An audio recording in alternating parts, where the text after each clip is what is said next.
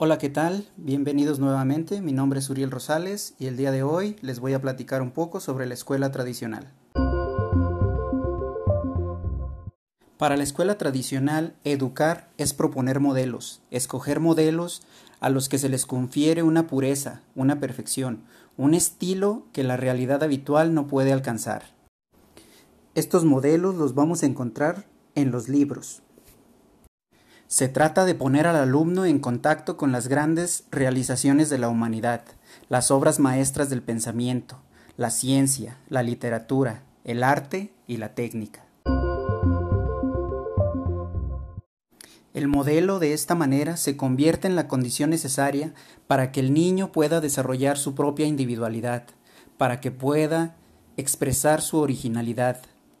Se trata de que el texto literario se convierta en un espejo, espejo como un medio para que el niño se conozca y vaya construyéndose.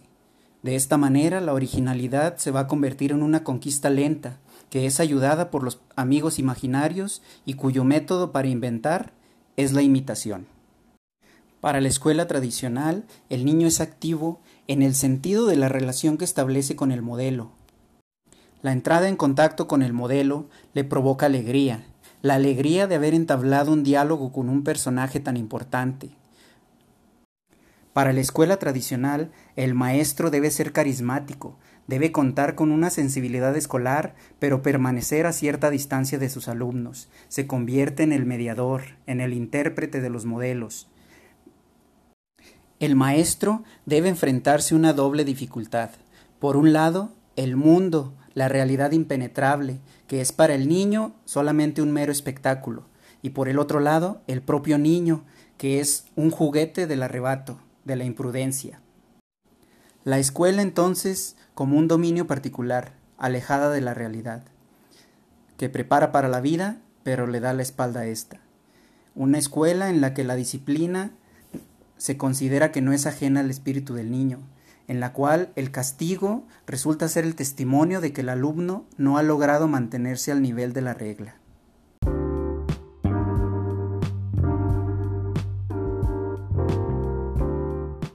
Se puede concebir el método de la escuela tradicional en tres momentos. La prelección es la exposición realizada por el docente. La repetición significa que el alumno debe ser capaz de repetir lo útil y lo principal. Y la aplicación de lo ya aprendido en ejercicios prácticos.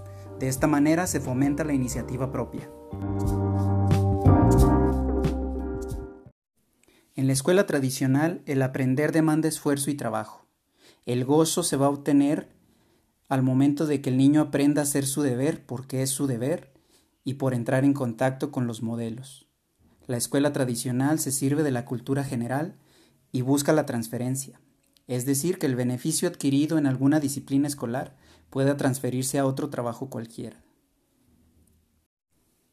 En resumen, conocer más para ser más, saber aprender, saber juzgar, saber resolver.